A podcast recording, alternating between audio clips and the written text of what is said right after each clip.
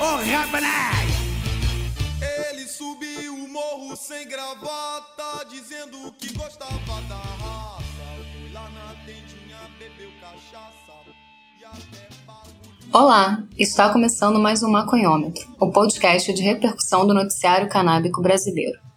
Eu sou Monique Prado e me acompanham, como sempre, meus queridos Marcos Veríssimo e Emílio Figueiredo. Salve, Emílio. Salve Monique, salve Marcos, salve galera. Salve, Veríssimo. Olá, Monique. Salve, galera. Salve, Emílio. Bem-vindos. E hoje o nosso programa será sobre as eleições de 2020.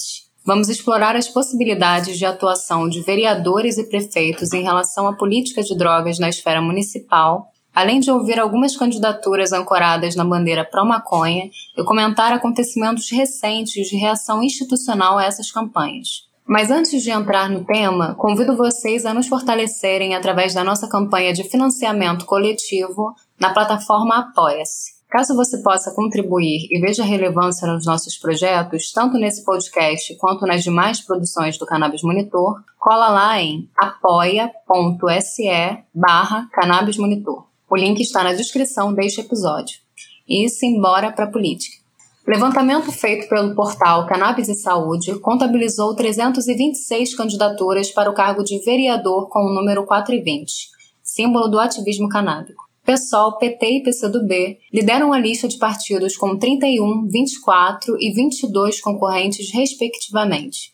O portal, no entanto, ressalta que o número não significa certeza de que o candidato apoia a bandeira da maconha. Contudo, esta é uma referência explícita à causa e à cultura canábica desde os anos 1970 nos Estados Unidos, tendo se internacionalizado para todo mundo com o passar das décadas.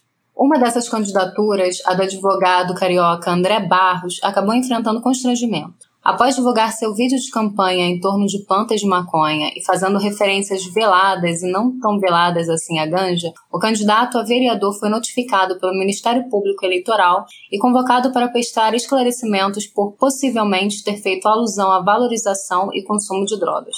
Vamos ter a oportunidade de ouvir o André e outros candidatos comprometidos com a luta antiproibicionista nesse episódio. Como essa pauta se insere na esfera municipal? O que pode ser feito e o que não pode? Quais experiências prévias nessa temática já tivemos? O que gostaríamos de ver acontecer na próxima legislatura? Tentaremos explorar essas questões. Vamos nessa?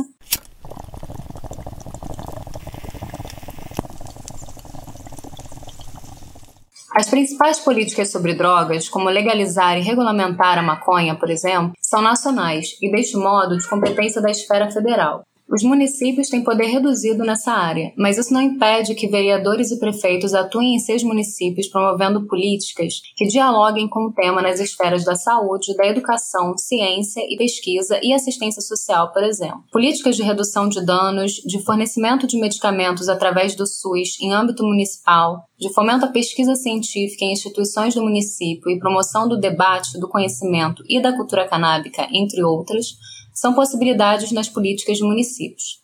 Para introduzirmos o nosso debate, proponho começarmos ouvindo Maurício Fiore, sociólogo, antropólogo, pesquisador, membro do Centro Brasileiro de Análise e Planejamento, SEBRAP, e do Núcleo de Estudos Interdisciplinares sobre Psicoativos, NEI.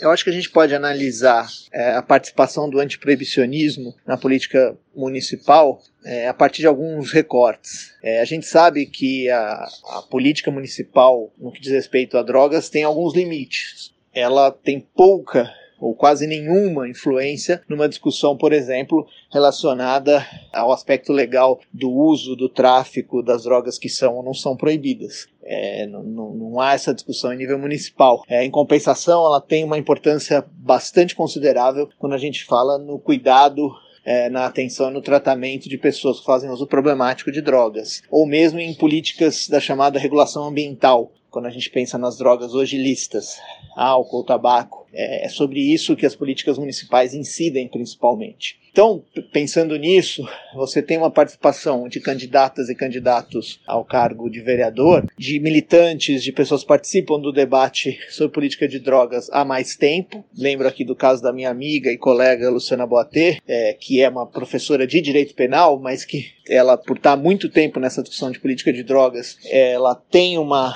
uma atuação não só no campo da, da legislação, mas também dessas redes de atenção e cuidado, até alguma, alguns candidatos que eu já uh, eu acompanho e vejo, que hoje buscam uma representação uh, político-cultural da questão das drogas, especialmente da cannabis. Você tem aí uma busca legítima de representação do usuário. São candidatos e candidatas que tentam reforçar num conjunto enorme, né, porque nós estamos falando de milhões de usuários de maconha no Brasil, essa identidade, essa, essa condição política de usuários. Então, eles vão ter, na, especialmente na cannabis, nos aspectos culturais, sociais da cannabis, é, inclusive algumas com relação ao uso medicinal também, essa bandeira. E aí vão tentar atrair uh, esses usuários que são também eleitores, o que não é simples, porque o voto ele não se decide simplesmente por um aspecto. Né? Mas eles uh, já há algum tempo, mas agora com mais intensidade, buscam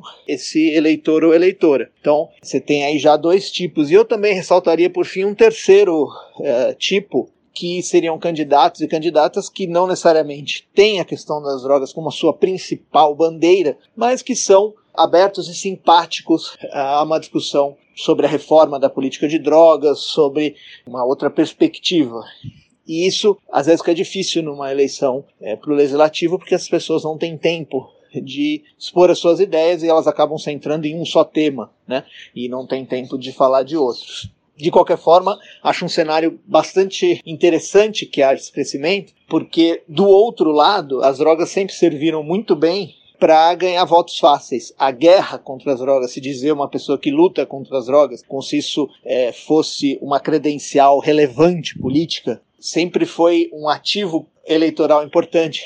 É, e aí eu me refiro muito a, uma, a um trabalho que o Denis Budman que é o, o, jornalista, fez no seu livro Fim da Guerra, quando ele diz que os políticos brasileiros são viciados em drogas, no sentido de que são viciados nessa mercadoria eleitoral barata da venda da guerra às drogas como uma saída, como uma pessoa que vai lutar contra isso e que, na verdade, o que vai fazer é basicamente, no, na melhor das hipóteses, reforçar é, mecanismos já existentes. Então, acho muito importante que, do lado do antiproibicionismo, você tenha um conjunto de candidaturas que, de maneira mais ou menos explícita, que façam disso uma bandeira principal, mas que pelo menos se coloquem numa abertura, possam se posicionar contrariamente ao proibicionismo. É, a Plataforma Brasileira de Política de Drogas fez um projeto na eleição de 2018 buscando mapear candidaturas que se comprometessem com alguns tópicos da reforma da política de drogas, mesmo que não fizessem disso uma bandeira principal, mas que se comprometessem com alguns tópicos como o uso medicinal, como a descriminalização do uso.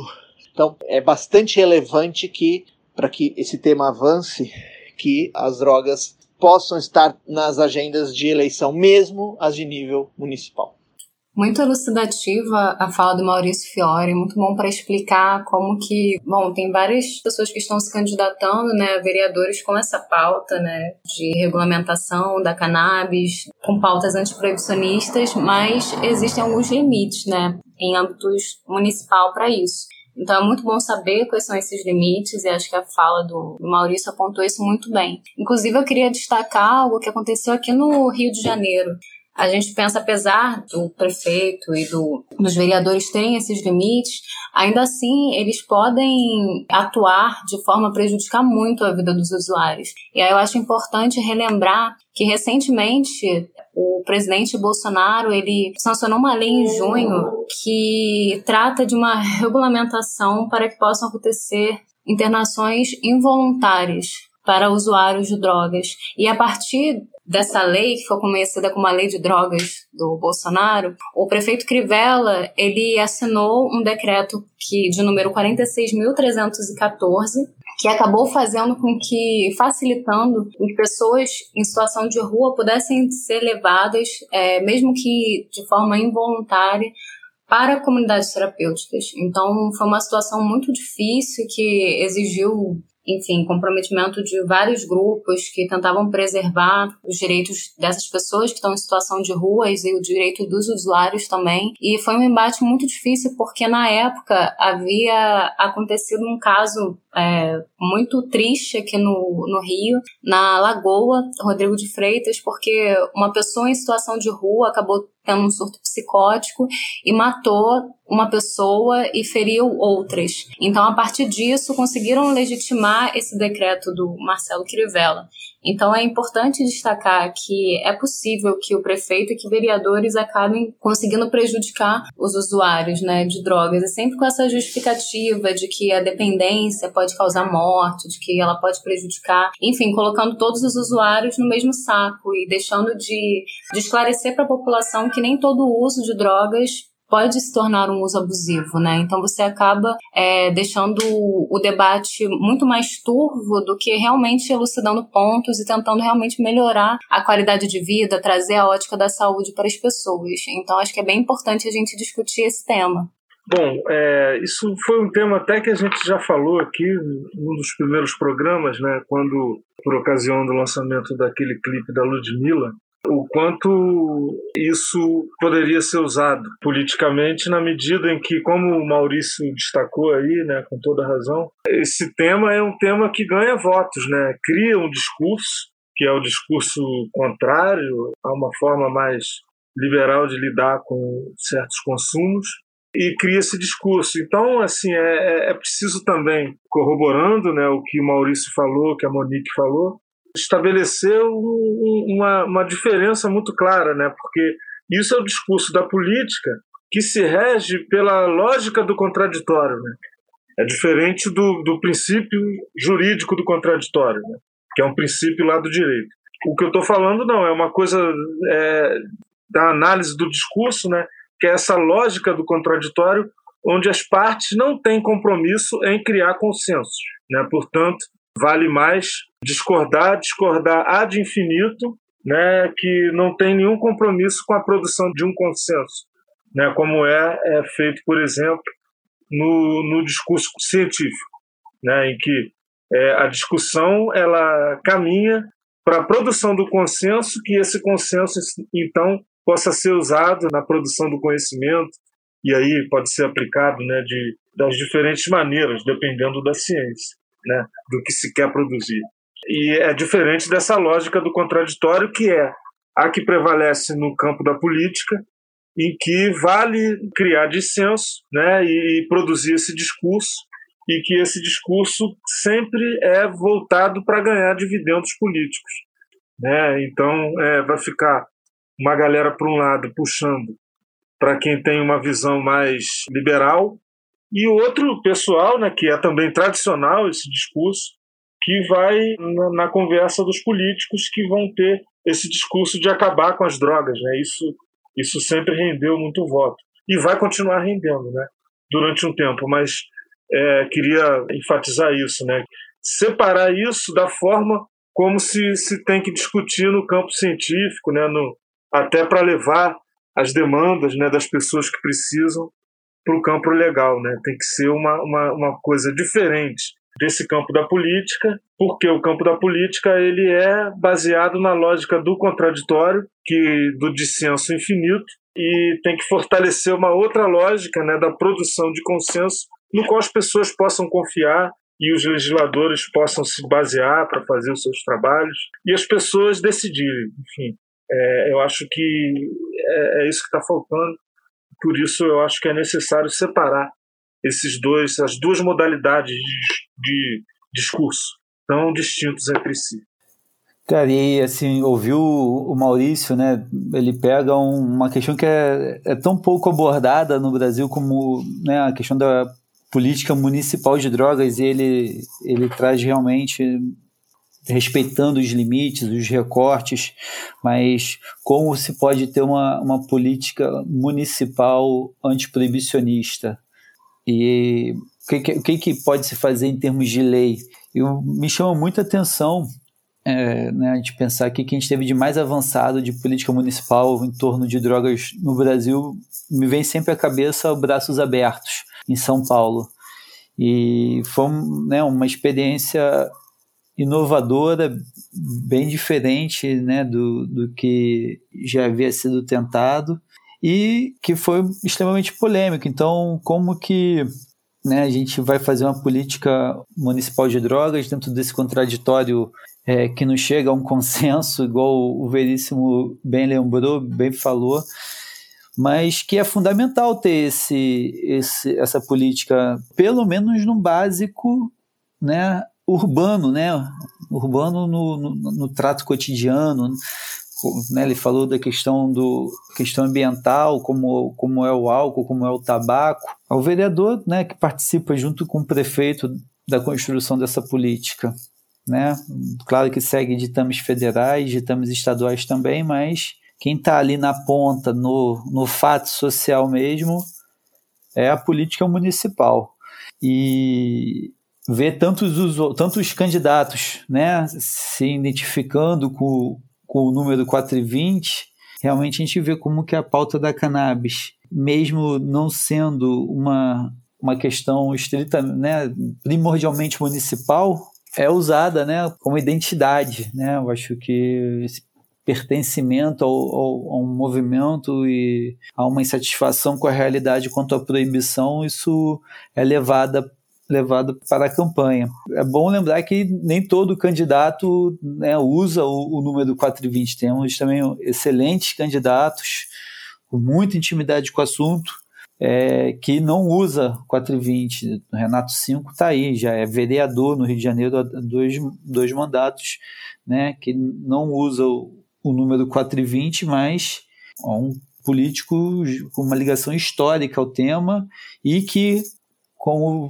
Fiore bem falou, que é fundamental, aborda bem outros temas, né? Então, ao mesmo tempo que o Fiore falou, ah, tem candidatos de outros temas, né, que não tem a pauta da cannabis como central, né? Ele usou, usou também como um exemplo esses candidatos. É fundamental que esses candidatos 4 e 20, né, ou não, como o Renato, o Renato já mostrou, né, em, exercício. É fundamental que esses, que esses candidatos tenham realmente é, intimidade com a política municipal como um todo, porque não é só a política antidrogas que se faz a política municipal. Eu vou, eu voto em Niterói e eu vou votar num, num vereador que, claro que ele seja antiproibicionista, mas eu quero ver mais do que antiproibicionismo no, no currículo do candidato que eu vou votar, no caso da candidata. Pode parecer pouco o âmbito municipal, mas na verdade ele é o mais próximo da gente. É, acho que você tocou em pontos muito importantes, Emílio. A começar por esse, dizer, se dizer antiproibicionista não significa que necessariamente você vai fazer um bom mandato. E aí esses limites, né, institucionais a que o vereador e o prefeito estão submetidos são um exemplo disso. Então, assim, Quais outras pautas essas pessoas vão ter? Me incomoda muito, inclusive eu acompanho muitos grupos feministas e eu vejo isso acontecer também. Tem muitas candidatas mulheres que cobram de algumas páginas que têm muitos seguidores e tudo mais, que elas ajudem na divulgação das campanhas. E aí muitas pessoas vêm fazendo essa denúncia, né? Inclusive blogueiras, etc., e falam: olha, tudo bem, é, são mulheres que são candidatas, mas quando você vai ver as propostas delas, para o trabalho que vão iniciar, caso sejam eleitas, dá para perceber que elas não têm é, o menor contato com pautas que sejam feministas, não há uma preocupação com, com a vida das mulheres, com a questão do feminicídio e outras questões que são essenciais para você é, defender uma perspectiva feminista dentro de ambientes que são compostos em sua maioria por homens que são esses ambientes, né, é, legislativos, é, e aí não só em âmbito municipal, né, o Senado, a Câmara dos Deputados. Então a gente está no momento em que todas as pessoas que defendem pautas que são pautas libertárias, elas precisam estar comprometidas com todas as pautas libertárias. Não adianta você se dizer feminista e você não pensar em pautas antirracistas. Não adianta você ser feminista, antirracista e não falar sobre o antiproibicionismo, você não fazer é, essa relação entre eles. Né? É necessário pensar é, nas pautas de uma forma interseccional. Então, acho que isso é uma coisa básica né, para um candidato. E aí eu acho muito interessante ver, é, fico muito orgulhosa de ver vereadores como, inclusive, o vereador Renato Cinco aqui do Rio de Janeiro, que eu acabo acompanhando mais por também ser do Rio de Janeiro, e eu acho muito interessante a atuação dele, porque ele foi uma pessoa que se elegeu sob essa bandeira, né, sob a bandeira antiproibicionista, é, defendendo, atuando ativamente da marcha da maconha e tudo mais, e eu vejo o quanto que ele está comprometido com outras causas, então ele está sempre preocupado com causas que são ecossocialistas, então ele está sempre defendendo o meio ambiente, defendendo agora que não haja a criação do autódromo aqui na floresta do Cambotá, no Rio de Janeiro, que eu acho que é uma coisa essencial, assim, você pensar na biodiversidade, acho que esse ano está demonstrando isso, né, com as queimadas no, no Pantanal, no Cerrado, enfim, com a destruição de todos os biomas que nós temos no Brasil, que é uma das nossas maiores riquezas, né, o que a gente vai deixar de melhor. Então, assim, longe de querer fazer uma, uma campanha dele nesse momento, mas é só para querer também elucidar o quanto que é necessário que uma pessoa que se diga antiproibicionista e que ocupe o cargo de vereador no futuro, ela também tem que se preocupar com essas outras questões. Eu dei o exemplo do nosso prefeito, né, o Crivella, aqui no Rio de Janeiro, e bom, ele se utilizou de uma situação de uma pessoa que estava em sofrimento é, mental e ele usou esse, esse caso, né, do rapaz que matou duas pessoas, né, acho que eu falei uma, mas me corrigindo aqui, foram duas pessoas que ele, que ele matou, e ele teve um surto psicótico e isso foi utilizado para pegar e criar um decreto que piora a situação das pessoas que estão em situação de rua. E isso não por uma preocupação, isso ficou muito claro, né, durante esse processo, que não foi por uma questão de ah, estamos preocupados com as pessoas em situação de rua e o uso abusivo de drogas. Não, não foi isso. Foi uma questão de higienização social, como a gente vê acontecendo em vários momentos. Então é importante ter pessoas que estejam comprometidas com essas causas. Outro vereador que eu acho muito interessante aqui do Rio de Janeiro, que eu sei que também é sensível à questão antiproibicionista, mas que não carrega essa bandeira, é o vereador Raimon também, que é um cara que eu admiro muito. Então, assim, é muito importante a gente saber quais são as propostas, né, dos candidatos. E eu vejo muito isso, eu acho que o exemplo das candidatas mulheres é muito bom para ajudar a ilustrar isso, como que tem várias mulheres aí que estão chegando, é um ambiente que é, é, majoritariamente masculino, é difícil de ter candidatas mulheres e mais difícil ainda que elas sejam eleitas, mas ainda assim isso não significa que elas vão realmente representar as causas que são importantes para as mulheres, né? Eu acho que a mesma coisa pode acontecer é, nessas candidaturas aí 4 e 20. Então, acho que é uma coisa que nós temos que prestar atenção. Inclusive, recentemente, a RENFA, Rede Nacional de Feministas Antiproibicionistas, é, fez um manifesto que eu achei assim, muito bom para quem tiver interesse, procura lá na página da, da RENFA. Tá muito bacana e elas trazem essa discussão, né? Como que é importante uma luta antiproibicionista, alguém que te, se diga antiproibicionista e que queira levar é, essa perspectiva para dentro das nossas instituições, que também aborde o tema que é antirracista, que aborde outros temas, que pense é, no papel das, da mulher para nossa sociedade, que pense em como que o racismo é estrutural e como que isso é utilizado para que o Estado possa cometer violência contra determinados grupos minoritários, para favela, pessoas negras, e justamente se utilizam do proibicionismo para poder atacar essas pessoas de forma, com todas as aspas devidas, legítima, né? Então acho que é uma coisa que nós devemos estar muito atentos, mas ainda assim eu acho muito importante que tenham cada vez mais candidatos 420. Acho que isso é muito legal e é muito bom ver que esse número está crescendo cada vez mais. Inclusive é importante lembrar que está crescendo não só em partidos de esquerda, mas também em partidos conservadores como o PSL. E aí eu queria lembrar, a gente já falou isso em outras ocasiões aqui no programa, mas tem também aquele vereador, o Lucas Quitão, que é um vereador que fez um projeto de lei que tenta colocar, fazer com que o SUS é, forneça a cannabis medicinal no município, e ele foi muito transgressor, porque ele é um vereador, inclusive é um vereador muito novo, ele tem 25 anos, tá no PSL, que já é uma coisa muito estranha, mas ainda assim ele pegou e levou essa causa para dentro do, do município de Goiânia e ele conseguiu fazer com que esse projeto de lei passasse na CCJ, o que é muito estranho. E eu acredito que a justificativa que ele tenha dado e que os seus colegas tenham aceitado foi justamente o fato de a cannabis para fins medicinais abranger a pauta da saúde, da assistência social. Então acho que ele soube utilizar muito bem isso para poder fazer com que essa, esse projeto de lei fosse aprovado internamente, né? Não sei se esse projeto de lei vai ser aprovado, mas ele foi muito transgressor e eu acho que realmente deve haver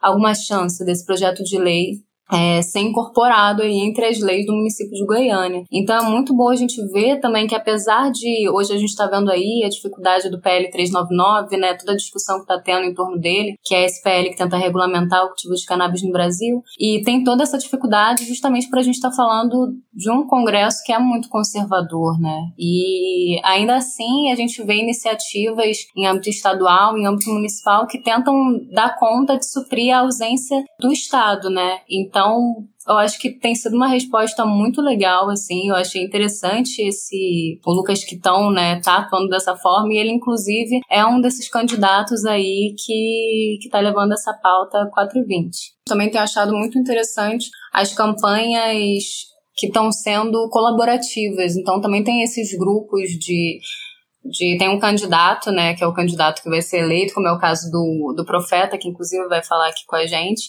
e que ele está nesse formato de campanha que é uma campanha colaborativa também. Então tem outras pessoas que vão atuar junto com ele. Então acho que esses são casos interessantes assim que fogem um pouco desse formato tradicional de candidatos que a gente conhece normalmente, que é uma prática que vem cada vez mais se fortalecendo, apesar de não ser reconhecido, né, pelos tribunais é, eleitorais aí, mas ainda assim são práticas que vêm ocorrendo, mas que ainda assim enfrentam algumas dificuldades, né?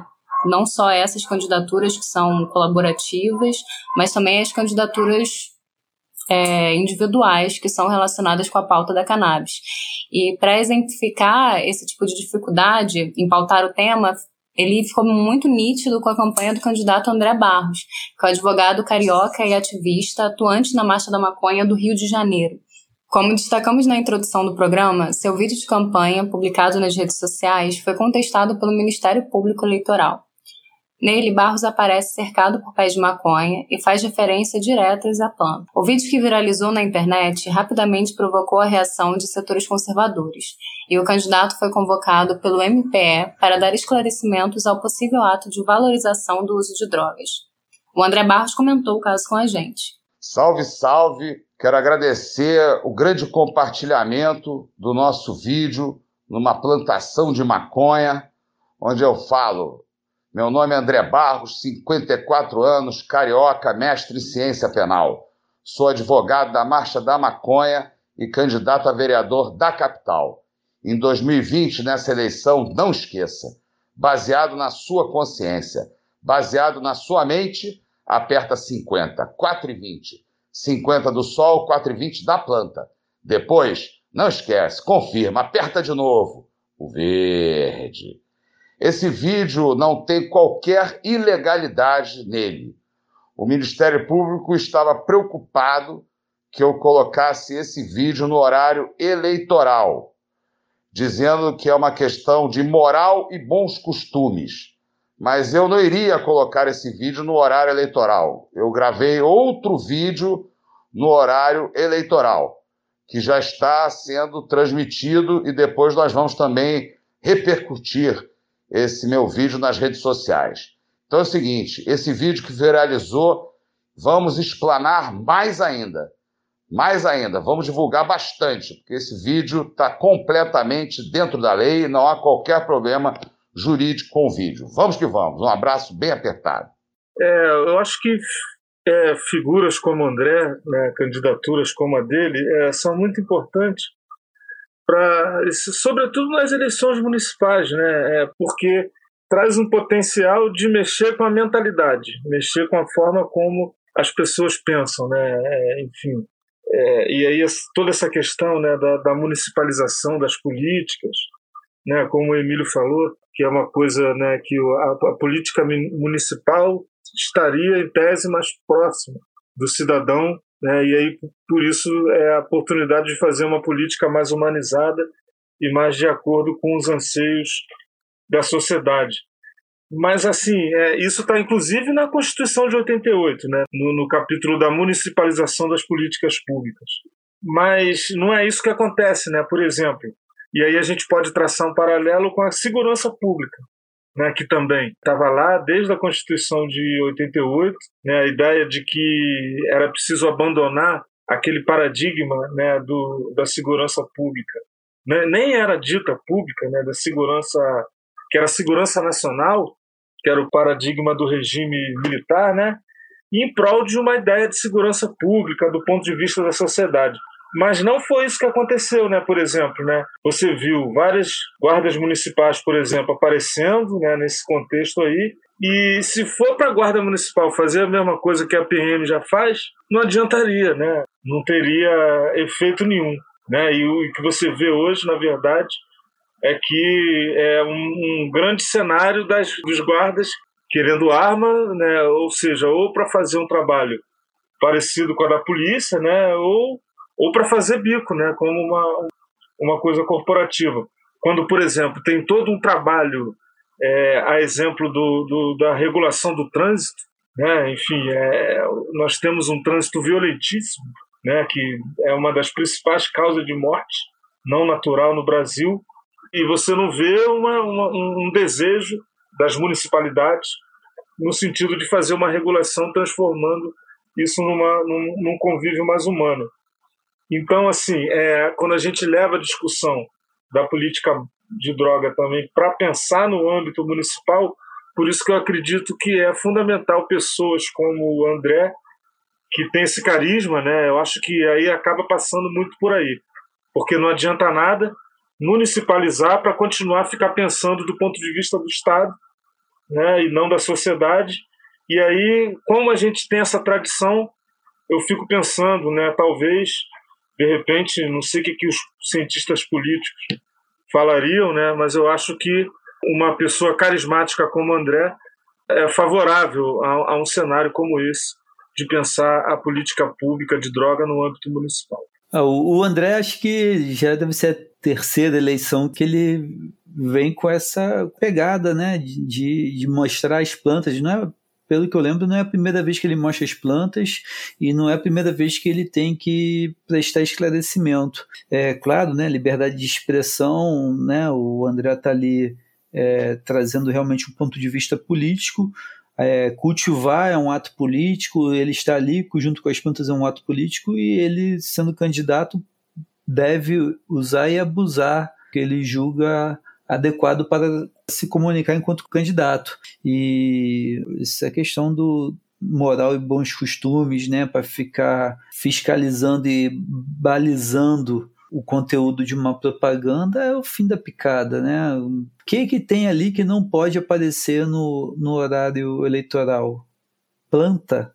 Dizer que uma planta não pode aparecer, o conteúdo dele, que é de, de uma inteligência ímpar, que consegue sintetizar várias informações ali, de, né, concatenando, levando o eleitor dele para apertar o número dele na, na, na, eleição. Assim, é uma pena a gente ver o, o Ministério Público né, com esse tom de balizador aí do, da, da expressão do, do candidato de maneira tão inapropriada. E acho que tem tudo para ser eleito. Esse vídeo viralizou demais, né? Eu recebi esse vídeo, sei lá, teve uma semana que eu recebi centenas de vezes, vários amigos mandando, várias pessoas mandando, amigo do meu pai, advogado que me conhece, cliente, né?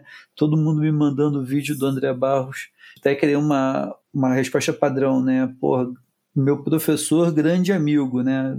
Mandava para todo mundo a mesma resposta. É difícil, acho que não devia, não devia ser algo polêmico. Mas vamos que vamos. Chega a dar um desânimo, né, Emílio? Demais, Monique, demais. É, mas aí também tem, temos que ver o quanto de coisa boa que também tá rolando, né? Tenho ficado muito feliz com a quantidade de mulheres negras que estão começando a se candidatar também, e pessoas negras em geral, né? Apesar de que muitas, com certeza, são pessoas que, na verdade, de brancas passaram a ser pretas, né? Justamente por causa da cobrança para que os partidos incluíssem mais pessoas negras. Então, ainda temos esses problemas, né? Mas ainda assim, fico muito feliz com candidatas como as candidatas lá de Pernambuco que estão chegando aí e vão falar com a gente também. E acho que, inclusive, a gente já pode partir para ouvir né, esses candidatos que têm a luta antiproibicionista e pró-legalização da maconha como principal bandeira de campanha. Bom, nós perguntamos a eles sobre as suas propostas e possibilidades de atuação nas câmaras de vereadores em que pretendem atuar. Vamos começar pelo Rio de Janeiro, ouvindo já o vereador e candidato à reeleição Renato Cinco e novamente o candidato André Barros e em seguida a Luciana Boatê. Nós sabemos que aqui no Brasil a questão da legalização da maconha ou de qualquer outra droga é uma discussão de âmbito federal. Mas tem muita coisa que um mandato antiproibicionista pode fazer nas câmaras municipais do Brasil. Primeiro lugar, existe a questão da atuação política do parlamentar. O parlamentar pode, com a sua atuação em qualquer esfera, dar visibilidade a temas que são de interesse nacional. Por exemplo, a denúncia de que a guerra às drogas é uma estratégia de criminalização da pobreza. A denúncia de que não existe uma guerra às drogas. O que existe, na verdade, é uma guerra aos pobres disfarçada. Isso esteve presente várias vezes nos nossos discursos no plenário da Câmara Municipal.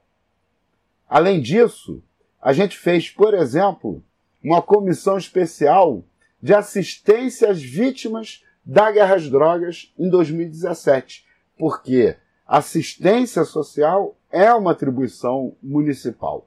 E pensar em políticas públicas de assistência às vítimas da guerra às drogas é muito importante. E nós conseguimos aprovar também né, a Lei 288 de 2017, que inclui o Dia Municipal de Luta contra o Encarceramento da Juventude Negra no calendário oficial da cidade.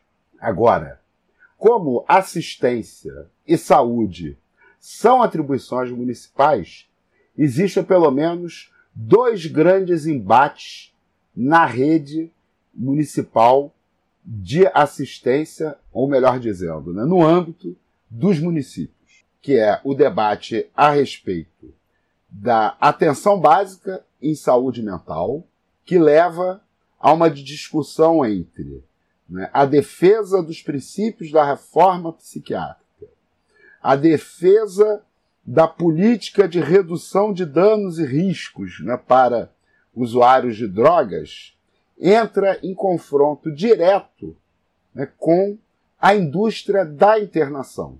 A velha indústria da internação, os manicômios, e a nova indústria da internação, as comunidades terapêuticas, né, que normalmente conseguem receber verbas públicas através das secretarias de assistência ou desenvolvimento social, enquanto a rede de atenção psicossocial ligada às secretarias de saúde fica à míngua, sem receber recursos suficientes para funcionar, ou então até entrando nos esquemas de privatizações através das OS, as organizações sociais. Aqui no Rio, a gente conseguiu aprovar a Lei de Redução de Danos, a Lei 6.300 de 2017, né, que estabelece a redução de danos e riscos como política municipal de saúde. E um outro embate muito importante, e isso marcou muito né, a nossa oposição, tanto ao Eduardo Paz como ao Crivella, diz respeito à utilização da questão das drogas como pretexto para fazer a criminalização de população em situação de rua, né, levando, especialmente ali na época do Eduardo Paz, no período da Copa e das Olimpíadas, né, há uma política em massa de internação de população em situação de rua, a pretexto né, de que seriam pessoas é, em situação de abuso de drogas. Né? Mas as internações não contavam nem com laudo médico para acontecer. E por fim, mas não menos importante, existe a possibilidade né, da gente nas câmaras municipais dar visibilidade à luta pela regulamentação, né, pela legalização do uso terapêutico da maconha. Né? Tem toda a questão da defesa dos direitos dos pacientes né? e apoio aos movimentos sociais e associações. Em 2019, a gente criou uma comissão especial na Câmara para acompanhar os debates sobre a legalização do uso medicinal né, e terapêutico da maconha. Bom, pessoal, precisamos combater a máquina bolsonarista de mentiras para resistir aos avanços da extrema-direita no nosso país. E para isso, precisamos da sua ajuda. Nossa campanha preocupada com a questão da pandemia está acontecendo quase que exclusivamente no mundo virtual.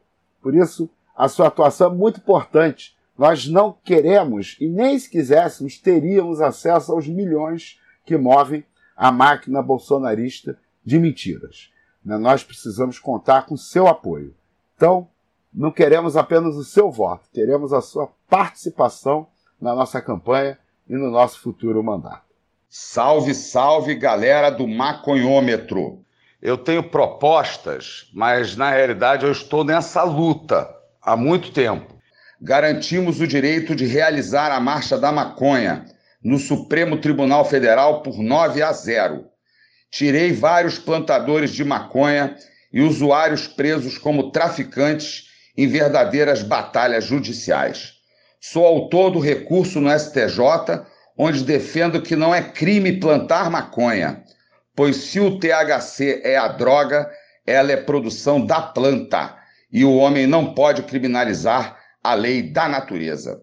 E eu vou levar à Câmara dos Vereadores do Rio de Janeiro uma moção de perdão à planta e aos negros escravizados que foram condenados pela primeira vez que a maconha foi criminalizada no planeta, no Rio de Janeiro, em 1830. E vamos lutar também pela distribuição gratuita do óleo de maconha no sistema público de saúde do Rio de Janeiro. Então, eu estou na luta e nós estamos avançando, mas nesse momento estamos num momento delicado, porque querem se apropriar da nossa luta e da nossa planta para fazer medicamentos vendidos a R$ 2.500 nas farmácias brasileiras.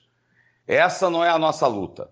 A nossa luta é para que seja distribuído óleo de maconha no sistema público de saúde do Rio de Janeiro. E uma das principais propostas é abrir o debate sobre a legalização da venda da maconha na cidade do Rio de Janeiro e principalmente nas favelas, como forma de arrecadação tributária, reparação social, geração de emprego e para que esses bilhões que não ficam nas favelas, porque os traficantes é, são milionários que não moram nas favelas. E a nossa luta é para que esses bilhões fiquem nas favelas do Rio de Janeiro como forma de reduzir a pobreza. Pode ser, inclusive, colocado também na questão do saneamento básico. Então, a legalização da maconha tem todos esses aspectos. Baseado na sua consciência, baseado na sua mente, aperta 54 e 20. Olá, eu sou Luciana Boateto, candidata a vereadora pelo PSOL com o número 50180. Sou professora da UFRJ, pesquisadora, militante feminista, antiproibicionista, antipunitivista. E a gente tem a, a pauta dos direitos humanos é, e dos direitos das pessoas que usam drogas como centrais na campanha, além da defesa, né? Da saúde pública, do SUS e das políticas antimanicomiais e de ampliação da rede de saúde mental. Mas mais especificamente em relação à política de drogas, a gente tem é, construído coletivamente a pauta da luta pela implementação da política municipal de redução de danos, que a gente entende que é um enfoque bastante distinto do que se tem hoje, em especial depois do decreto né, do Crivella, é, complementando aí o absurdo da, da, da, alteração da lei de drogas. A gente também pretende promover o protagonismo das pessoas que têm transtorno mental e ou fazem uso de álcool e outras drogas é, e, e ampliar sua participação e inclusão em todas as etapas das formulações de políticas. A gente pretende propor a revisão da lei que instituiu o Conselho Municipal de Política de Drogas e é, propor um aperfeiçoamento garantindo a participação da sociedade civil, evitando essa ocupação que temos das comunidades terapêuticas e promover ampla participação social, inclusive especialmente garantindo né, a inclusão de pessoas que usam drogas na formulação de políticas. Defendemos também apoio às práticas integrativas complementares PICs, como a inclusão de derivados de cannabis no SUS via farmácia viva, em especial a partir da aprovação da, do que a gente defende da futura lei que é que está hoje no formato do PL 399. E a ideia é que possa se pensar numa política municipal de incentivar então essa articulação via SUS do fornecimento de cannabis do, terapêutica para para todos que precisam, mas a gente entende que isso também depende da aprovação de uma lei federal. É, um outro ponto importante que foi provocado aí para essa construção coletiva do programa de campanha é apoiar a regulamentação do exercício do redutor de danos, que é muito importante, assim como lutar pela recriação do programa Bike da Prevenção, que vem sendo bastante elogiado. E apoiar ações e promover né, é, investimento em políticas públicas de redução de danos em festas, incluindo testagem de substâncias, porque a gente acha também que essa questão dessa abordagem não punitiva, ela, ela pode ser promovida por meio de uma política municipal articulada né, de forma intersetorial também com outras esferas de poder. Bom, é isso. A ideia é que seja uma candidatura né, que marque a ocupação do espaço institucional para a transformação desse espaço. Então, a gente quer também avançar aí na, na crítica a, a, essa lógica da política de drogas absolutamente repressiva, investir né, na, na, na, numa política de fazer o debate na, na, luz dos direitos humanos e da saúde pública, né, articulado também com os direitos constitucionais e o fortalecimento dessa, dessa concepção do usuário como um ser dotado de direitos, né, como um sujeito de direitos, que eu acho que é o que está faltando a gente avançar. É claro que uma perspectiva vai ter que se articular com outras legislações, em especial com a lei federal, mas a gente acha que pode avançar a partir também da política municipal. E fiscalização né, e, e, luta contra qualquer tipo de retrocesso que porventura venha, ou já está colocado, como a gente defende que esse decreto do Crivella sobre, em especial, da internação compulsória, sobre essa, essa, essa política é, é, municipal possa ser alterada. Então é isso, Luciana Boatê, candidata vereadora pelo PSOL no Rio de Janeiro, 50 a 180. Prazer estar aqui com vocês nesse, nessa construção dessa luta tão importante anti-proíba. Agora vamos ouvir o candidato a vereador na cidade de Belo Horizonte, Dário 420. Debater a pauta da maconha é para a gente o motivo principal da nossa campanha. Né? A maconha é caso de política. E um mandato municipal, ele essencialmente lida com a ocupação desse espaço e subverter uma ordem de que a pauta da maconha é só uma pauta federal e que ela vai se desenvolver a partir de mobilizações de grande porte. É através dos grandes centros que têm a capacidade de desenvolver isso que a gente acredita que a pauta vai crescer. Então, o espaço institucional da Câmara tem que ser usado para discutir a descriminalização, a legalização, o plantio, o uso medicinal, a mudança dos, das forças de segurança no tratamento das pessoas em situação de uso problemático ou de da ação mesmo do Estado com relação à proteção da cidadania. Então, uma das primeiras coisas que são importantes para a gente, que estão na ordem do dia do debate, é o uso medicinal e o que, que o município, a cada avanço que a gente conquista na pauta federal, isso se desenvolve nos municípios. Então, se um projeto como o 399 de 2015 é aprovado, ele tem na sua na estrutura o, o, fortalecimento de uma política já instaurada pelo SUS, pelo Ministério da Saúde, né, que é a farmácia viva, um projeto que pode se desenvolver nas periferias, junto com as hortas urbanas, fazendo com que se desenvolva não só o trabalho, a produção de um óleo medicinal a nível da comunidade, como também um trabalho de geração de renda para essa população. Outras propostas que dizem respeito à distribuição desses medicamentos que estão sendo no Brasil introduzidos e disponibilizados pela farmácia do SUS também são operados pela municipalidade, pelas prefeituras.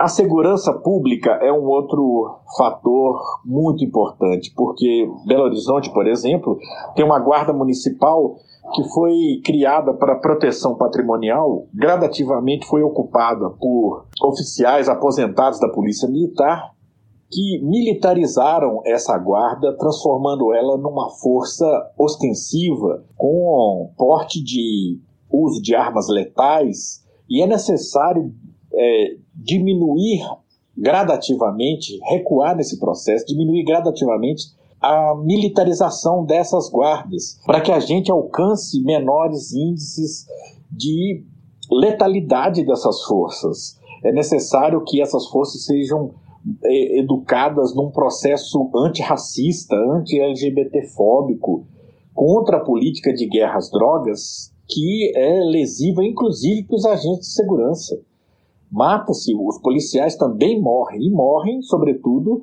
negros, pobres, na periferia, inclusive agentes de segurança também. O fortalecimento das políticas de saúde mental, as pessoas que têm uso problemático de substâncias psicoativas, são motivos de atenção porque o fortalecimento do Sistema Único de Saúde, do Sistema Único de Assistência Social, estão na na municipalidade exercendo um, um trabalho fundamental. Nós temos aí já uma década ou mais de implementação da lei da reforma psiquiátrica que visa a deshospitalização das pessoas que antes eram tratadas em manicômios, em o processo de desmobilização, diminuição das prisões é muito importante nisso. E a saúde mental tem nessa reforma psiquiátrica a expansão da rede municipal de serviços substitutivos, centros de referência de saúde mental, eh, os especializados em álcool e drogas, os especializados em menores, programas de, de acolhimento transitório, consultório de rua, o serviço de residência terapêutica, são vários processos que fazem parte daquilo que a gente chama de uma luta antimanicomial, que envolve uma grande rede no Brasil e que se nos municípios tem a sua capacidade de desenvolvimento e tratamento mais próximo das comunidades, refazendo laços sociais, lutando contra um racismo que é, visa por, por, por vezes ser higienista, retirar as pessoas de cenas de uso, como se isso resolvesse um problema crônico, sério na cidade. Né? A maconha, nesse processo, em muitos casos, ela significa processo de saída de um outro uso mais problemático. Né? E a política de redução de danos, que envolve agentes, que são políticas que precisam ser transformadas em leis, deixarem de ser iniciativas de governo e poderem ser é, políticas garantidas no orçamento municipal. Então a luta é ampla e muitas conquistas estão nesse plano municipal. Na sequência, quem fala é a Elaine Cristina, candidata a vereadora em Recife, que também está representando o coletivo Mães Independentes e a RENFA, a Rede Nacional de Feministas Antiproibicionistas. Fala galera! Aqui quem fala é as Pretas Juntas, uma candidatura coletiva, uma mãe data, né, como a gente chama, de mães, mulheres, pretas, periféricas, feministas, antiproibicionistas. Eu sou a Elaine Cristina, estou junto com a minha amiga Débora Aguiar nessa chapa para fazer um Recife melhor para todos e todas, em especial pelas mulheres das nossas periferias, pelas mães das nossas periferias, para que elas tenham direito ao trabalho e renda, uma creche 24 horas, que ela possa deixar suas crianças, acesso à saúde pública, pelo fim da mortalidade materna, por bairros seguros, direito à maconha terapêutica, transportes públicos, pela juventude, a nossa juventude que todos os dias sofre violência, para termos mais oportunidades para essa juventude que tem sede, sabe, que querem trabalhar, que querem colocar a mão na massa, que precisa fazer um curso, que a gente possa cuidar delas, das nossas crianças, Vamos fazer um Recife acessível, com direito para as pessoas com deficiência, pela educação gratuita de qualidade, direito dos trabalhadores e trabalhadoras informais. Nossos compromissos estão nas nossas redes sociais, nas nossas páginas, quem puder acessar, e juntas vamos fazer um Recife diferente, né? Porque nada sobre nós sem nós.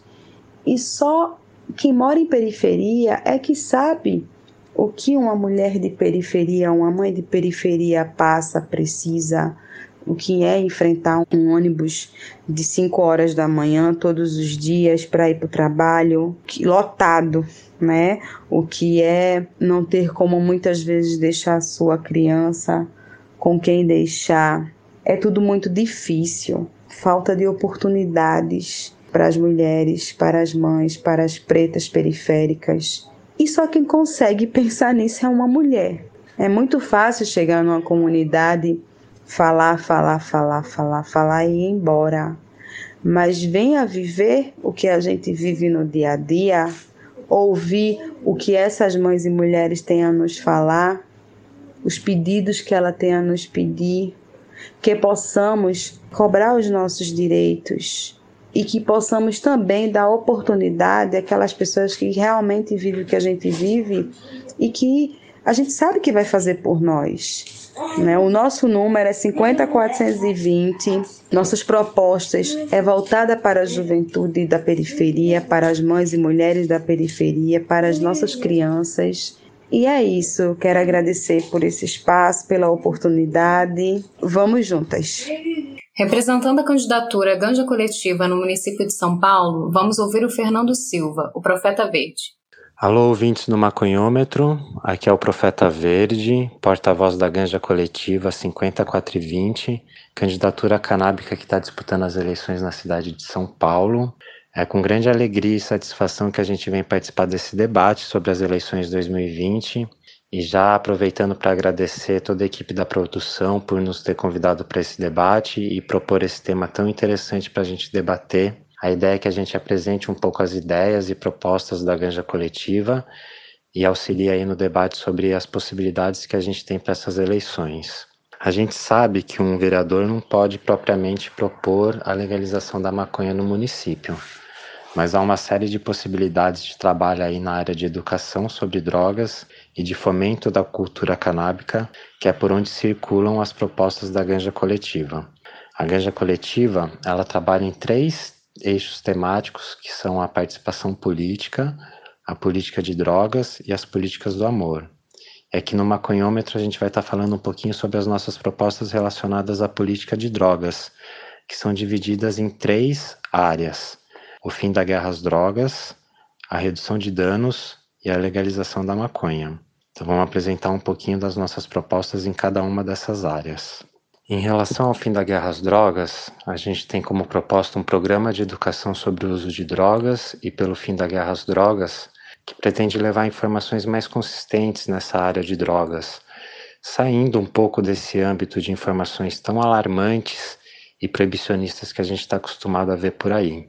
Além do programa de educação, a gente também propõe um observatório de delitos sobre drogas para acompanhamento de casos de usuários presos injustamente, dando suporte aos familiares dessas pessoas e fazendo um levantamento de como está sendo a atuação da polícia na cidade de São Paulo.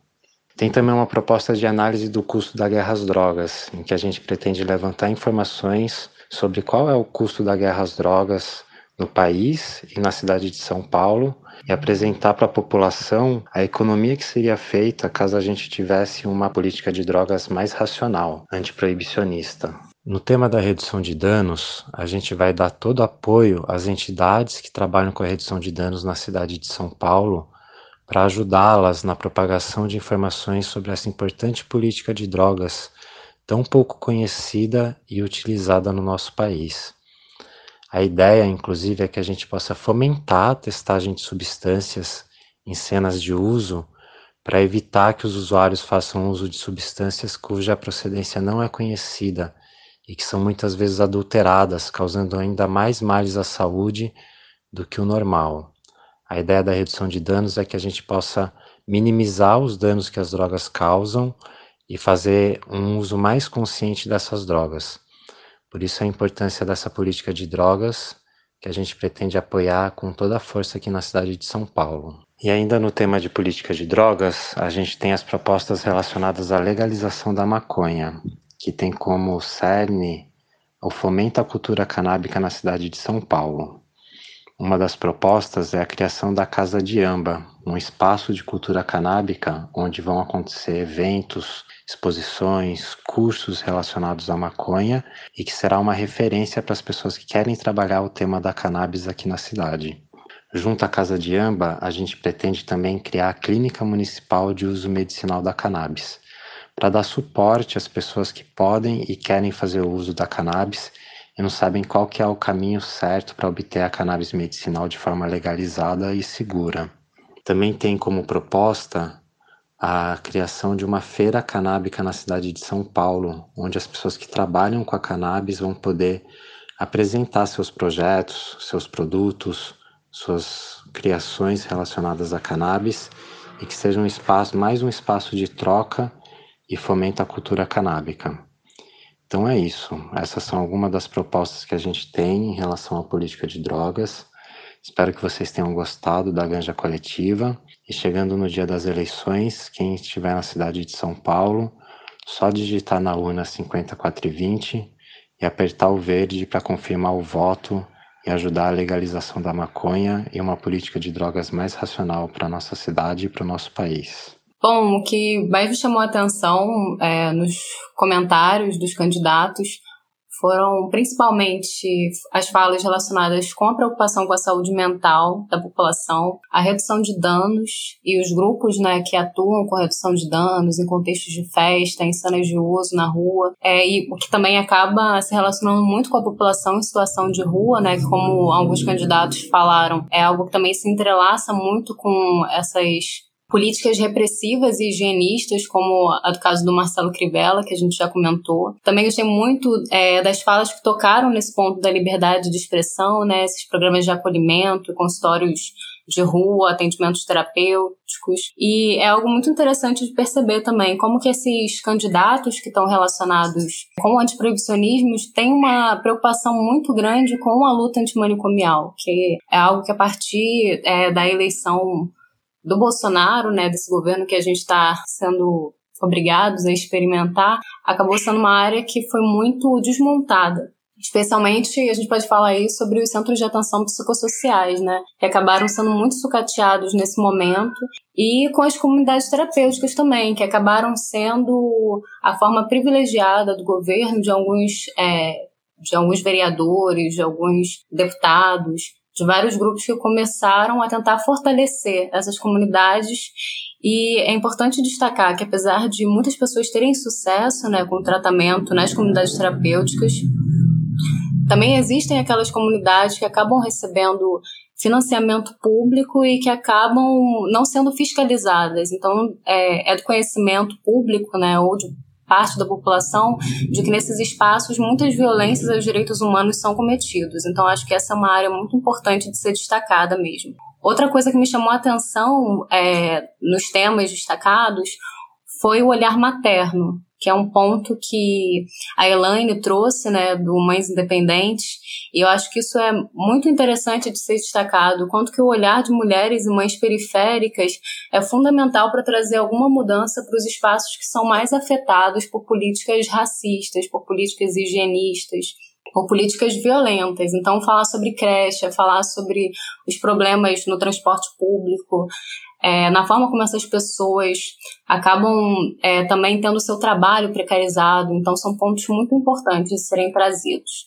Muito, eu gosto muito dessa fala, né? Nada sobre nós sem nós, que é uma fala que eu ouço muitos companheiros aí de luta que são das favelas trazendo, né? Fala-se muito sobre os problemas que a favela enfrenta, mas eu vejo em muitos espaços pessoas que não são desses lugares é, falando sobre, sobre esses espaços e às vezes até mesmo se apropriando é, dessas causas, mesmo que elas não tenham uma atuação real nesses espaços. Então, acho que isso é muito bacana, a gente valorizar essas pessoas que vêm da periferia e estão tentando se candidatar. Outro ponto foi o fomento à cultura canábica. Eu gostei muito de saber que o Ganja Coletiva está é, tá preocupado em tentar fazer é, o, a Casa e a Feira Canábica na cidade de São Paulo. Achei muito bacana pensar nessa iniciativa inclusive, me fez lembrar dos quilombos urbanos. Eu não sei se todos conhecem, mas tem uma. A primeira mulher trans a ocupar uma cadeira na Assembleia Legislativa, lá em São Paulo, criou o aparelho Luzia, que é um quilombo urbano responsável por fomentar debates relacionados à luta antirracista. E é um espaço que eu, particularmente, tenho muita vontade de conhecer, ainda não conheço, mas quero conhecer. Então, acho que essas iniciativas são muito bacanas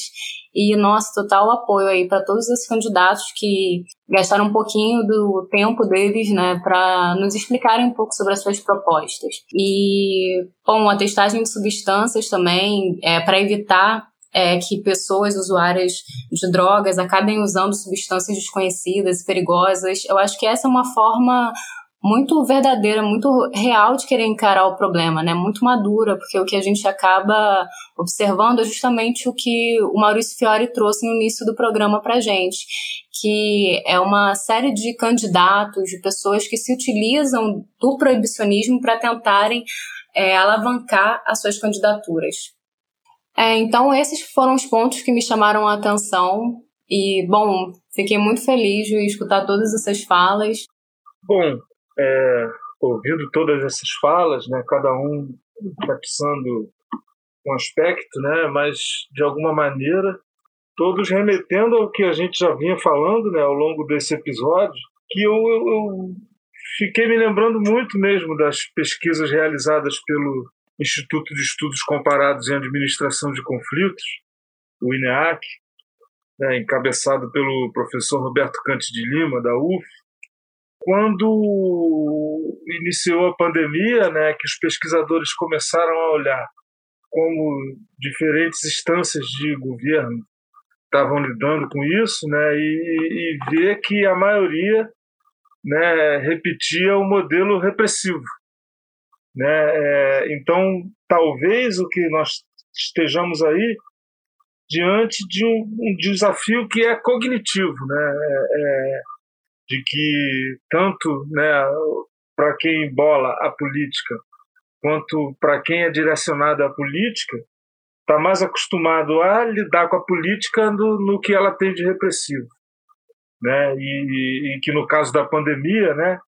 É, e o repressivo é, versus é, preventivo, né? Porque na pandemia foi muito forte, né? O, o apelo inclusive vindo né, da presidência da República, né, de que usar máscara e distanciamento social não era, não era, não era uma coisa razoável de se fazer e sim tomar remédio, né, cloroquina.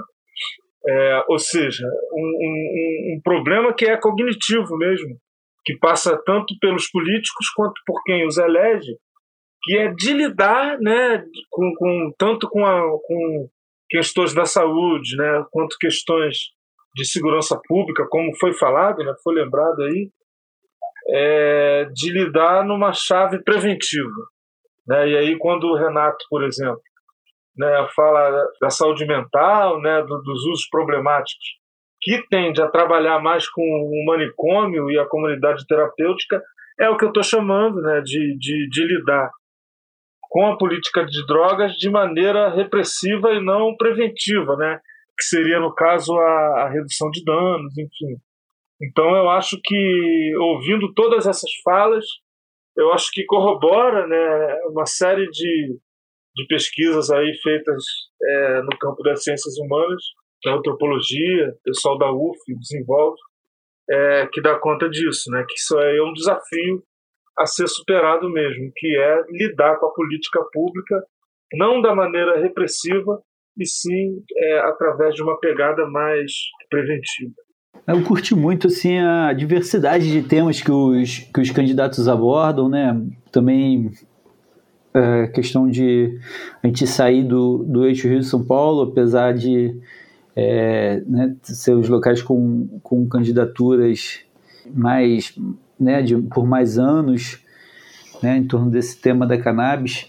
E me chamou a atenção, né, como que, por exemplo, eu não acompanho o Dário, admiro ele, já conheço ele de outras eleições, né, sei do ativismo dele, eu não acompanho o Dário, mas me chamou a atenção, né, o Dário falando, né, da, da guarda municipal com, enquanto um, um aparato repressor, né, e trazendo uma crítica consistente de como ela é formada, né, então também a, a Elaine realmente trazendo essa preocupação da, da mulher, mãe negra, né, na favela, na periferia, com esse olhar de quem está dentro, de quem vive aquilo de maneira cotidiana. Então, e adotando esse número 420, o Fernando, né, profeta em São Paulo, pensando realmente numa cultura canábica municipal e o fomento de feira, né, fazer o evento, acho que é muito interessante realmente a diversidade dessas propostas, dessas concepções, dessas perspectivas e realmente espero que a gente tenha mandatos mais verdes no, no próximo ano, que a gente possa combater esse obscurantismo que tenta aparecer aqui no Brasil, né, tenta se tornar mais firme aqui no Brasil nos últimos anos, a gente possa combater esse obscurantismo realmente com candidatos e, e depois vereadores e prefeitos verdes pelas cidades do Brasil. É, particularmente, eu fico muito feliz com, em ver a seriedade de todos esses candidatos. Eles sempre têm essa discussão, né, de que a maconha é um tema menor, de que políticas de drogas é um tema menor, porque nós vivemos em um país com uma desigualdade tão grande, né? Tantas pessoas passando fome, pessoas que não têm saneamento básico. E eu acho muito interessante ver como que essas pessoas que vêm se candidatando com essa proposta, né, de proibicionista, como que elas conseguem de forma muito eficiente trazer todos esses debates e demonstrar como que todas essas pautas que eles estão levantando de certa forma atravessam também a luta antiproibicionista, né? Já que eles percebem que essa luta é, de que o proibicionismo é uma forma que o Estado instrumentaliza para reprimir uma parcela da sociedade que eles não apoiam, que eles colocam, tentam ao máximo colocar para debaixo do tapete e levar para elas apenas o terror, né? Políticas de terror mesmo, que é isso que acontece. Então, achei muito bacana falar sobre cultura canábica com a seriedade que eles falaram, problematizar a atuação da segurança pública e relacionar isso com a política de drogas. Então, achei que foi muito bacana ver isso, né? Poder, espero que os nossos ouvintes tenham a mesma impressão. E que quando após escutarem esse podcast e depois terem escutado todas essas falas brilhantes, que eles possam chegar para os seus grupos de amigos, para a família e falar sobre o quanto que é, esses candidatos 420 eles estão longe de serem apenas candidatos com a proposta de tentar regulamentar a maconha. Não, é muito mais do que isso, mesmo porque nós sabemos que a maconha, em alguns espaços da cidade, nos espaços mais nobres das cidades, ela já é regulamentada. Qualquer um pode chegar, sentar no bar, numa área nobre da cidade, puxar um baseado e fumar, e a pessoa sabe que ela não vai ser reprimida por isso. Então é muito bom a gente pensar dessa forma e acho muito bacana também ver o quanto que tem essa essa exaltação da cultura canábica, né, na fala de todos eles e a forma como eles também estão trazendo essa abordagem da saúde para todas essas pautas que foram colocadas. Então é muito bacana e aí eu reforço também a importância de prestarmos atenção na luta antimanicomial. É muito importante que esses candidatos eles reforcem isso, eles pelo menos toquem nesse assunto, porque quando nós estamos falando sobre o uso de drogas, nós temos que ter em mente de que muitas pessoas elas realmente é, às vezes por um problema com a família, às vezes por uma questão e aí vou dar alguns exemplos é, logo em seguida que várias pessoas são encaminhadas para comunidades terapêuticas, e eu estou falando isso hoje, eu não estou falando de um momento pré-reforma psiquiátrica, eu estou falando de um período pós-reforma psiquiátrica. Ainda existem aquelas pessoas que são colocadas em, posso dizer isso, em manicômios, de certa forma, porque são estruturas que é, em tudo se assemelham ao manicômio, e são colocadas ali às vezes por questões de herança. Tem os casos de maridos que colocam as suas companheiras em, em comunidades terapêuticas justamente porque não se conformaram com o término do relacionamento ou porque de alguma forma queriam prejudicar a pessoa. Teve um caso recente no ano passado de um marido que fez isso, ele forjou um atestado médico para colocar a sua companheira dentro de uma comunidade terapêutica, depois ela conseguiu sair. E aí também tem um outro caso que eu conheço, inclusive a moça que passou por essa situação, que era apenas uma ativista lá de São Paulo, que participava das marchas da maconha, era usuária de maconha também, e a sua mãe colocou ela em uma comunidade terapêutica porque não concordava com os posicionamentos da filha. Então, assim, era uma jovem. É, branca, inclusive, uma jovem que tinha alguns privilégios, mas que tinha uma mãe que não concordava com a sua atuação política e colocou ela lá dentro. Então a gente tem que perceber que nós somos um grupo que de certa forma está vulnerável, está suscetível a passar por esse tipo de situação. Então, e isso pode atingir pessoas de todos os espectros sociais possíveis. Então, desde a pessoa é, de classe média, classe média alta, até a pessoa mais pobre. Então, é muito importante a gente ter essa dimensão, a gente se perceber como um grupo que é estigmatizado e perceber que a partir desse momento conservador que estamos vivenciando, nós estamos mais suscetíveis ainda a sofrermos esse tipo de intervenção, uma intervenção psiquiátrica. Então é muito importante a gente ter essa noção e a gente defender essas candidaturas que têm essa preocupação. Acho que é uma coisa que a gente tem que tentar destacar, porque eu acho que muita gente não percebe muito isso, né? Às vezes tem pessoas que que fazem uso de maconha e não se percebem como pessoas que um dia podem ser encaminhadas para uma comunidade terapêutica, por exemplo, mas isso pode acontecer, pode acontecer com qualquer um, inclusive. Então é algo que a gente tem que ter em mente, tem que se preocupar, se preocupar também com a redução de danos, que é uma coisa que acho que muita gente leva na brincadeira, né? Faz piada às vezes quando tá tá na noite, sai com os amigos, e aí sempre tem aquela pessoa que pega uma água, oferece, brinca, ah, redução de danos. E sim, redução de danos é uma coisa muito importante. E especialmente quando a gente está falando sobre grupos que às vezes não têm acesso a substâncias que têm uma boa qualidade, que você consegue saber mais ou menos, né? Porque é sempre mais ou menos a origem. E também outra pauta que tá aí, de certa forma, na fala dos nossos convidados, que é também o genocídio da população negra e o superencarceramento em massa. Então, essas são, são pautas aí que a gente tem que se preocupar. Falar sobre antiproibicionismo é falar sobre antirracismo também. Então, procurem isso nos seus candidatos, acho que é importante. Nós hoje em dia temos essa ferramenta que pode servir tanto para o bem quanto para o mal, que é a internet. Então, acho que a gente tem que ter muito essa preocupação e realmente temos que fazer esse esforço de pegar, procurar é, os candidatos que mais se, se assemelham ao que a gente quer, ao que a gente espera para estar tá lá nos representando nesses espaços de poder. Então, acho que essa que é a mensagem que eu acho que tem que ficar assim na cabeça das pessoas ecoando. Ah, o, o, meu recado principal é que compareçam, né, que votem, que né, pesquisem antes e, e estejam presentes lá diante da urna e votem. Eu acho que não, é um, não estamos num bom momento para abstrair de exercer esse nosso direito-dever, né?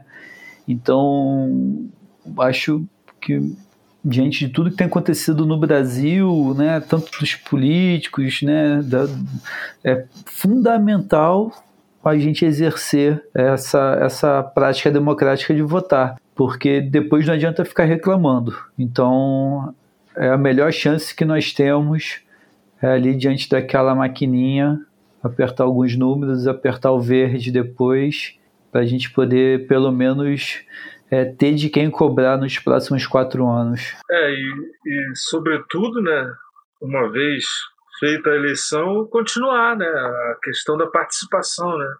Se existem é, esses péssimos políticos que o brasileiro se acostumou a conviver com eles, é, é porque a participação também favorece, né? Quanto, quanto menos participativo, mais você dá uma carta em branco, né, uma carta assinada em branco na mão desses verdadeiros mentecaptos, não raro.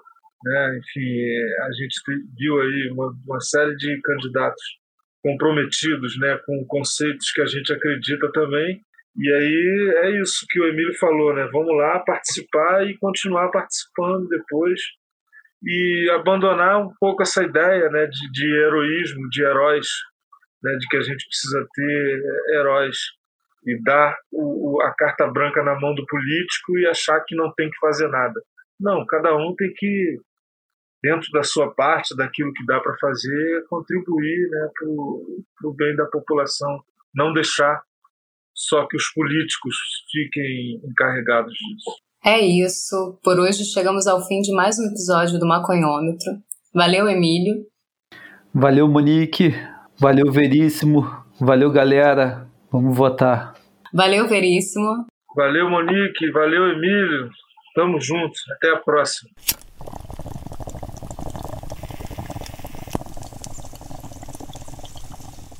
Gostou do debate? Tem dúvidas, elogios, críticas ou comentários? Escreva para a gente através do e-mail maconhômetro.cannabismonitor.com.br ou pelas nossas redes sociais. E se você vê relevância na nossa iniciativa, nos ajude na divulgação deste podcast. Espalhe para os amigos, maconheiros ou não, e nos ajude a normalizar o debate crítico sobre o tema. E caso tenha interesse em ajudar esse podcast a se manter, confira a nossa campanha no Apoia-se e contribua financeiramente com a quantia que quiser. O link é apoia.se barra cannabismonitor e está na descrição deste episódio. E para ficar por dentro das notícias canábicas que estão sendo produzidas no Brasil, acompanhe o Cannabis Monitor. Estamos na web e nas redes sociais. Todas as informações sobre o maconhômetro, seus participantes e nossas demais produções você encontra no site cannabismonitor.com.br. Este episódio foi gravado remotamente em condições pandêmicas, portanto, não nas melhores condições, então pedimos que relevem os ruídos e barulhos aleatórios. Enquanto durar a necessidade de isolamento social, teremos que lidar com essas pequenas dificuldades. O Maconhômetro conta com a apresentação e produção de Monique Prado, comentários de Emílio Figueiredo e Marcos Veríssimo, roteiro, produção e edição de Gustavo Maia e audiovisual de Marcelo Lins. Um abraço e até a próxima!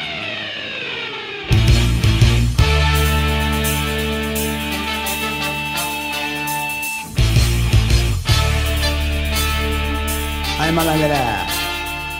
Se liga. Zé da Silva provando e comprovando a sua versatilidade.